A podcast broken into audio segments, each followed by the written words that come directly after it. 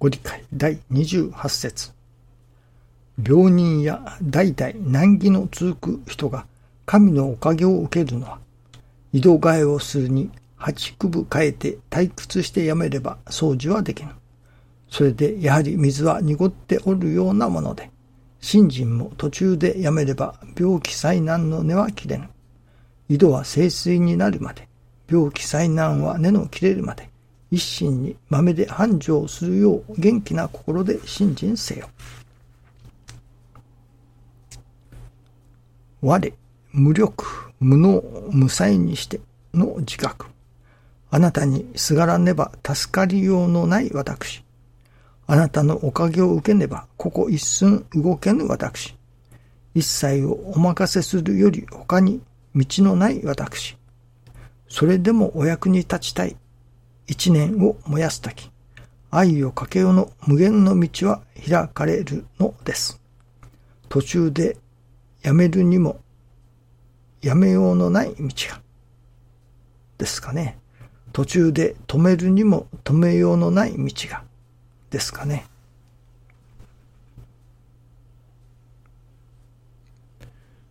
今朝いただきますのは、人の助かりを願う心、また人を思いやる心といただきました。この師匠が我無力無能無才にしての自覚とあります。私どもが世界真の平和を願う。しかし、その世界の平和を願っている、願うとしても、だから何かができるかというと、特別何かができるわけでもありません。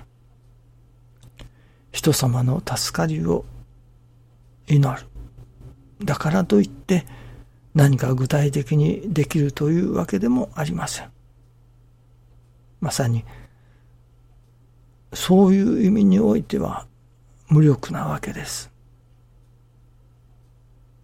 人様の助かりを祈ったからといって人様が助かるような何かをできるわけではありませんね。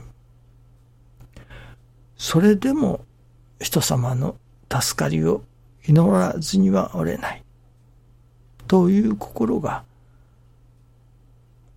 湧いてこなければならないというのですね。まあ湧いてこなければならないというのか、湧いてくるような心が育ってこなければならないということだと思いますね。よく最近はパワハラとかセクハラとかもされますけれども、そのパワハラをしている、セクハラをしている本人はその気はなくても、相手の方がパワハラを受けている、セクハラを受けていると感じることはあるように思いますね。その、例えば、パワハラをしている人。その人は、普通に自分が日頃思う通りのことを、まあ、している。自分の思い通りに振る舞っているわけですけれども、それが、それを受ける相手の人には大変迷惑な、そのパワハラを受けていると感じてしまうことが、感じてしまうというよりか、実際パワハラなのかもしれませんけれども、いわゆるそのパワハラをしている人が、パワハラをしていると認識しない。いわばそれは悪いことをしていると思わずに悪いことをしているというようなことかもしれませんね。例えば小さい子供をコンビニとかスーパーに連れて行きます。そしたら子供が食べたいお菓子をただ取ってそこで食べます。その子供に、小さな子供に悪いという、これをしてはならないという意識がないからですね。ただ自分が食べたいから食べたいものをそこにあるから取って食べている。というだけなのですね。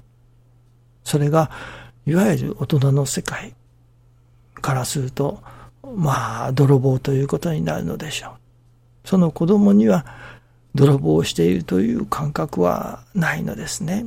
悪いことをしているという感覚は全くないわけです。そこに食べたいのがあるからそれを取って食べているというだけなのですね。というように自分がしたいからしている。振る舞いたいから振る舞っている。ということが相手に対しては大変迷惑なことであることがあるわけですね。その子供がコンビニでただあるのを取って食べているという。それは自分がしたいからしている。相手のことを考えていないからですね。そこに私どもが相手の人のことを思いやる心が出てきたならば、それこそ世界の平和な世界がより近くなるのではないでしょうかね。ただ自分がしたいことをしている。相手のことを構わずに自分のしたいことをしている。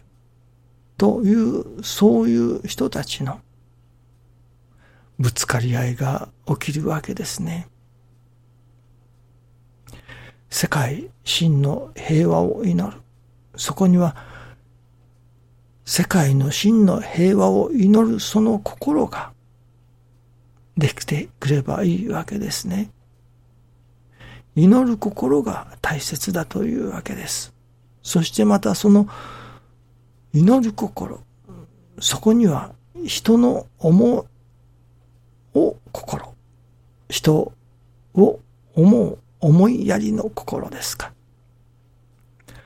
その人様のことを思いやる心。これがまたそこに芽生えてこなければならないということですね。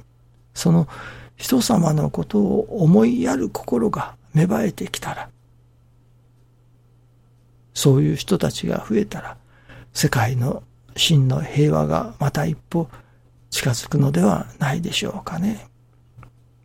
何か世界真の平和のために何か大きなことをしなければならないということではないようですね。ただ、人様の助かりを願う心が芽生えてくる。そしてまた、人様のことを思いやる心が芽生えてくる。そういう人たちが多くなれば、真の平和も達成されるのではないでしょうかね。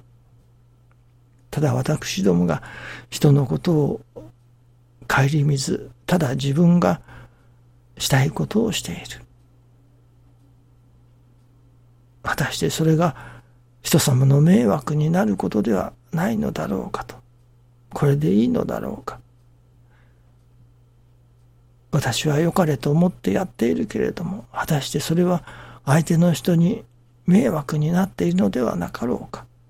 と、人様の心を思いやる心が育ってこなければならないということですね。師匠が信心は親孝行からだと教えてくださいますが、親孝行も実は自分以外の親の喜びを祈る心とでも言うのでしょうか。親孝行の心は人様の助かりを祈る心につながるわけですね。そしてそれはまた神様の心、神様に喜んでもらいたいという心にもつながってくるわけですから。自分以外の他者というのでしょうかね。人様の心を思いやる心。人様の助かりを祈れれれるような心になるということ。これがやはり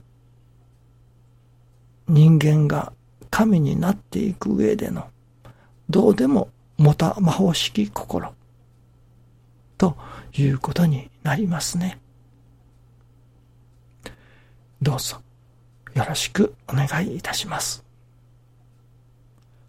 ありがとうございます。